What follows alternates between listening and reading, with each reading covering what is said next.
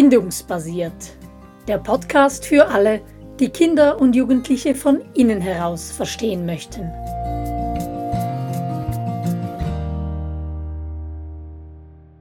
Emotionen verstehen. Darum geht es in unserer aktuellen Podcast-Serie. Und heute unterhalte ich mich mit Luise über die dritte Gesetzmäßigkeit von Emotionen – und zwar darüber, dass Emotionen nach Ausgleich streben. Luise, darf ich dir hier den Ball zuspielen? Ja, das ist sozusagen die besondere, das, die, die Krönung, ähm, die wir den Emotionen oder den, dem Umgang mit Gefühlen aufsetzen können, dass sie, dass sie in uns zum Ausgleich streben. Das ist sozusagen, wenn wir einmal diesen Rubikon überschritten haben, dann gibt es immer ein einerseits und ein andererseits. In unserem Erwachsenenleben gibt es niemals mehr dieses Schwarz-Weiß, sondern alles hat Schattierungen und es ist immer einerseits freudig und andererseits traurig. Also es ist wird niemals mehr rein sein, eine Emotion. Das ist etwas, was manche Menschen so idealisieren, was aber in den kindlichen Bereich gehört. Und die Natur hat vorgesehen, dass etwas in uns zum Ausgleich kommt. Dass wir dass wir Mut entwickeln. Alle großen Tugenden haben ihren Ursprung in ausgeglichenen Emotionen. Mut ist nicht einfach nur die Abwesenheit von Angst, sondern ich, ich möchte etwas unbedingt und ich habe Angst und das gleicht sich und balanciert sich so aus, dass ich echten Mut entwickle. Jemand, der keine Angst hat, der ist auch nicht mutig. Ja, alle großen Tugenden, ähm, nach denen seit Jahrtausenden die Menschen gestrebt haben, haben ihren Ursprung in ausgeglichenen Emotionen in ausgeglichenen Gefühlen. Also Rücksichtsnahme beispielsweise oder auch eine Tugend wie Geduld, das ist ein Ausgleichen, ein Wahrnehmen von verschiedenen Gefühlen gleichzeitig. Und dieses Mischen, dieses Ausbalancieren, das ist eben ein Produkt der vorhergegangenen Prozesse, Gesetzmäßigkeiten, also dass wir Gefühle ausdrücken können und dass wir Gefühle dann in einem zweiten Schritt benennen können und auch fühlen können und so ins Bewusstsein nehmen. Und all das geschieht ja nicht auf Knopfdruck und bringen Neugeborene nicht von Geburt an mit sich. Das ist ein, eine Frage des Alters oder noch vielmehr eine Frage der Reifwerdung, des Reifwerdungsprozesses und geschieht eben im Verlauf der Kindheit. Genau, es fängt, es braucht sozusagen Zeit und Reife. Es gibt einen bestimmten Bereich in unserem Gehirn, den präfrontalen Kortex, diesen Stirnlappen, der erst durchblutet wird, allerfrühestens und so richtig, also durchblutet wird er schon vorher, aber so richtig aktiviert und sozusagen eingeschlossen und auf, äh, verdrahtet und, und so weiter wird wenn alle, allerfrühestens eben mit fünf bis sieben Jahren, wenn dort vorher schon eine gewisse Aktivität sozusagen, also wenn, wenn etwas vorhanden war. Also der kann verkümmern, der kann bei einem Unfall beschädigt werden, der kann aber auch wieder, ähm, kann auch mit 80 Jahren erst sozusagen zum wirklichen Aktivität finden. Und dieser Teil des Gehirns ist dafür zuständig, dass nicht nur ein Signal durchkommt, sondern zwei. Also oder mehrere, einfach natürlich nicht nur eins, aber sozusagen nicht nur ein Gefühl gleichzeitig reingelassen wird, sondern zwei. Dass wir wirklich, dass wir vielleicht zuerst ist natürlich das intensivste Gefühl da, ne? Ähm, Wut und, und oder eben Frustration und Alarm und so weiter. Und dann aber mit der Zeit, das merken wir ja, dass wir, wenn wir uns über etwas aufregen, dass dann irgendwann eine Pause entsteht und dann kommt noch etwas anderes dazu und wir können sozusagen anfangen, es auszugleichen. Und na, das ist ähm, dieser, dieser, dieser Pausenmoment, wo wir sozusagen, manchmal empfindet man es auch wirklich so, dass man sozusagen mit den Augen sucht, dass man in die äußerst, das äußerste Blickfeld geht, dass man vielleicht den Blick hebt, um eine andere Perspektive zu gewinnen und dann kommt dieses andere Gefühl und dann ist es nicht mehr so wie vorher. Dann kann ich nicht einfach nur noch wütend sein, sondern dann empfinde ich eben auch noch etwas anderes, zum Beispiel die Fürsorge für einen anderen Menschen. Und das hält mich dann davon ab, ähm, reinzuhauen. Ne? Also impulsiv zu sein, oder? Genau, das ist sozusagen das natürliche Ende von Impulsivität. Ja, aber das ist etwas, was sich nicht zwangsläufig entwickelt. Wir alle kennen Erwachsene, die immer noch sehr impulsiv sind. Das zeigt sich zum ersten Mal irgendwo zwischen fünf und sieben Jahren und dann braucht es Übung und das gilt auch für uns Erwachsene, auch für mich beispielsweise, wo ich denke, ich bin einigermaßen reif für mein Alter.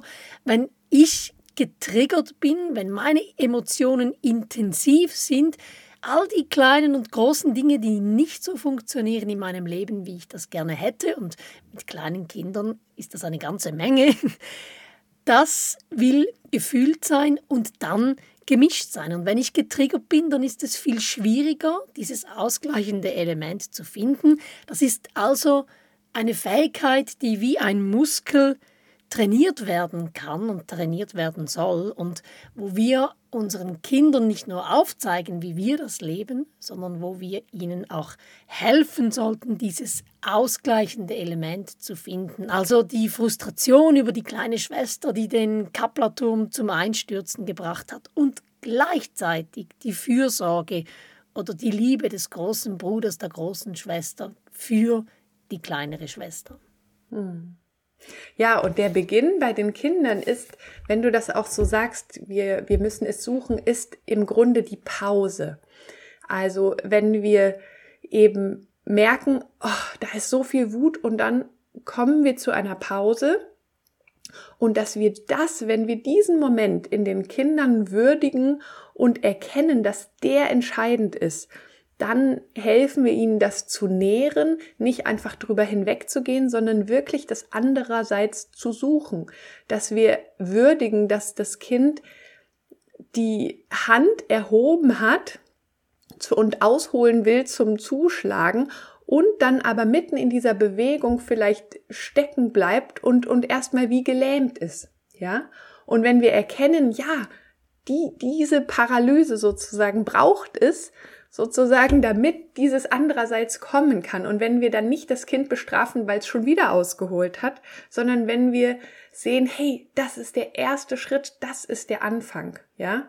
Und ähm, und dem, dem Kind dann eben auch helfen, weil das ist vielleicht auch irritierend, da in so einer, in so einer Lähmung zu sein, ja, wenn wir dann dem Kind helfen, ah, oh, du warst so wütend, ne, und dann ist dir eingefallen, dass du den ja eigentlich so gerne magst und nicht hauen möchtest, ja, dass wir das mit unseren Worten begleiten und, und so richtig hervorheben und auch, auch dem Kind ähm, helfen, vielleicht auch, wenn es schon ein Stück weit vorangekommen ist, über den Schmerz und diese gewisse Trauer hinwegzukommen, dass es halt keine reinen Emotionen mehr gibt, dass wir nicht mehr reine Freude empfinden können, dass alles immer auch ein andererseits hat. Es könnte, es ist bald vorbei oder was auch immer.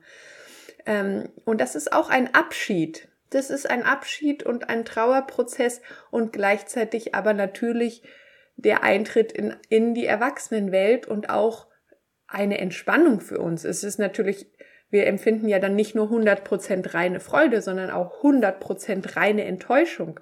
Ja, und es ist durchaus auch anstrengend sozusagen in diesem, in diesen reinen Emotionen gefangen zu sein, ja, und nicht rauszukommen. Ja, und Beispiele, um das zu üben, gibt es ja genügend in unserem Leben und im Leben unserer Kinder.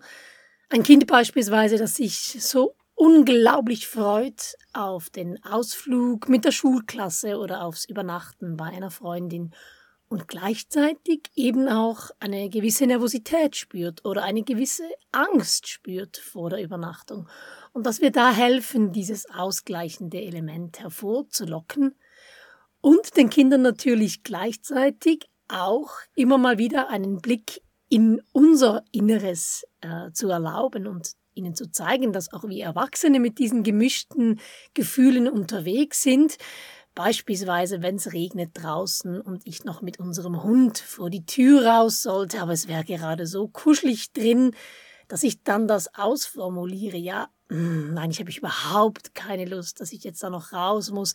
Aber gleichzeitig bin ich ja verantwortlich und fürsorglich unserem Hund gegenüber. Und da können wir unseren Kindern wie ein Fenster in unser Inneres äh, zeigen, weil wir Erwachsene, wir, wenn wir uns darauf achten, wir sind den ganzen Tag unterwegs mit diesen gemischten Gefühlen.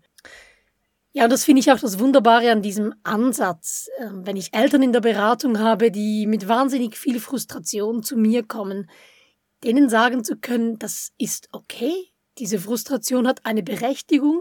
Es geht nicht darum, diese Frustration klein zu machen oder sie wegzuatmen oder in Abrede zu stellen, äh, dass wir das überhaupt empfinden oder uns dafür verurteilen, dass wir das empfinden. Nein, es geht darum, das auszudrücken, zu benennen, zu fühlen und dann das ausgleichende Element zu finden. Es geht also nicht darum, Emotionen im Griff zu haben, sondern in Balance zu haben.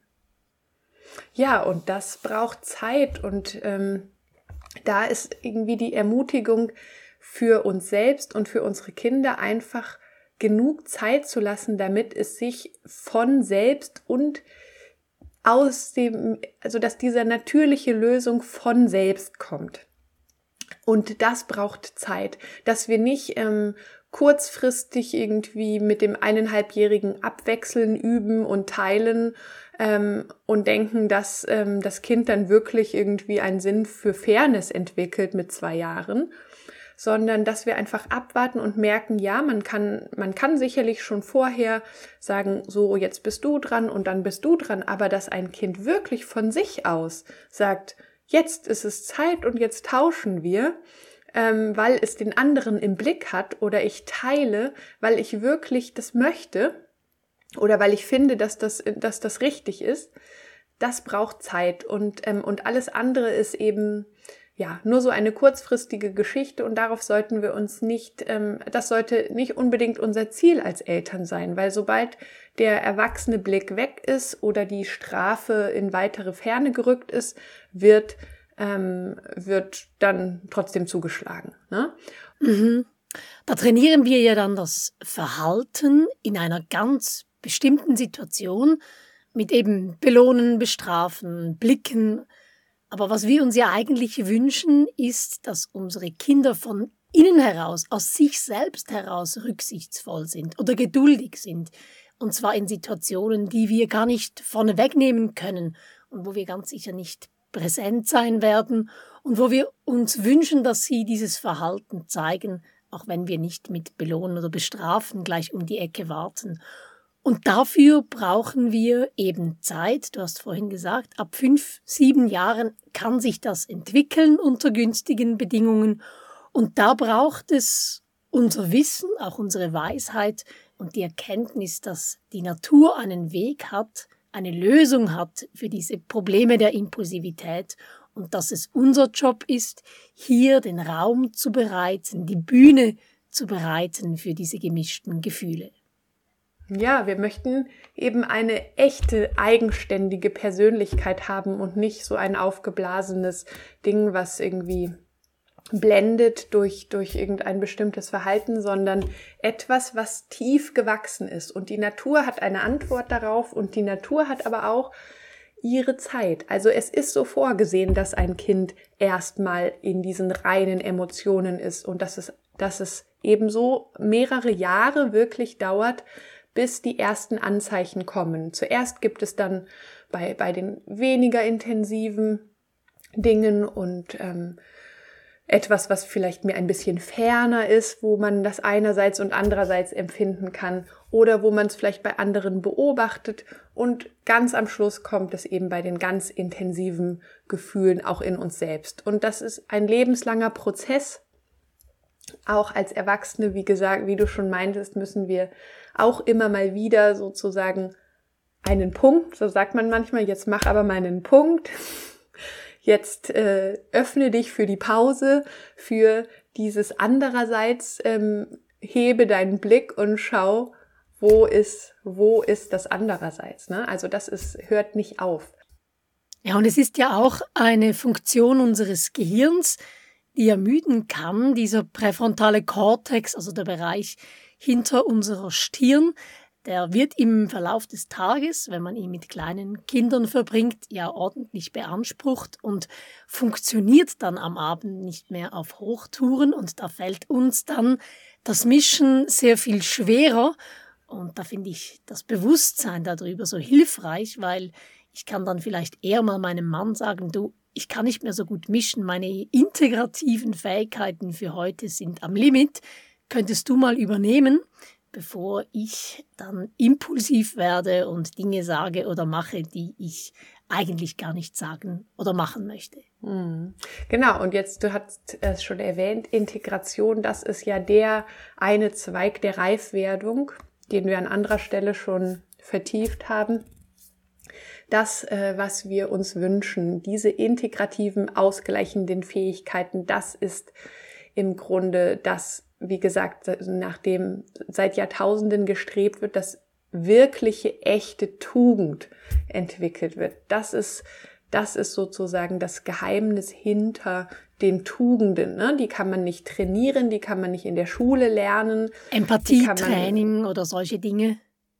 Genau, oder, oder eben, was weiß ich, äh, was es alles für Literatur gab in den letzten Jahrzehnten über Tugend zurück zur Disziplin und was weiß ich. Das ist nicht der Weg. Der Weg der Natur ist es, die über den, über den Ausdruck zum, zur Bewusstwerdung, zum Raum geben für dieses ausgleichende Element, Worte geben, das andererseits suchen, vielleicht am Abend nochmal eine Situation mit dem Kind besprechen und sagen, oh, da warst du so wütend und andererseits magst du den doch, dass wir das einfach füttern und dem Kind immer wieder auch durch unser eigenes Vorleben durch unser eigenes einerseits und andererseits Vorleben, dass es da so etwas gibt, eine Sprache geben und wie gesagt, es so würdigen diesen Prozess, die ersten kleinen zarten Blättchen uns darüber freuen und das ist es, wenn, wenn das Kind diesen Schritt geschafft hat, da gibt es auch kein Zurück. Das ist wirklich wie den Rubikon zu überschreiten. Mhm. Wir müssen aber erwähnen, dass es da nochmals so einen großen Meilenstein gibt. Wir haben ja jetzt immer von der Altersspanne 5 bis 7 gesprochen, wo sich das zum ersten Mal entwickelt, zum ersten Mal zeigt. Und ich glaube, wichtig zu verstehen, gerade wenn man Teenager begleitet, ist, dass dieser Bereich des präfrontalen Kortex, dass der während der Adoleszenz, zumindest während einer gewissen Zeit der Adoleszenz, nochmals wegen Umbau geschlossen ist.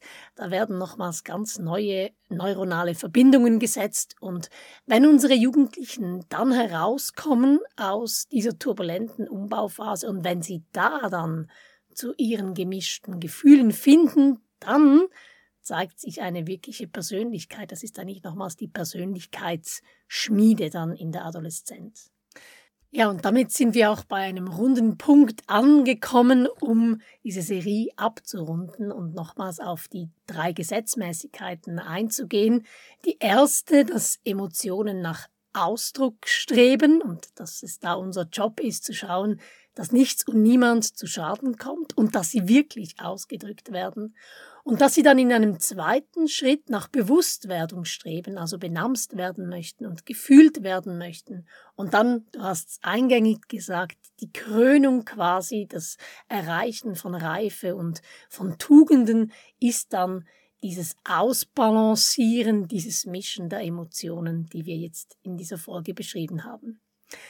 Ja, und dann bedanke ich mich ganz herzlich für diese Serie, Luise, und freue mich schon auf den nächsten Austausch mit dir. Ja, vielen Dank. Bis zum nächsten Mal. Tschüss. Tschüss.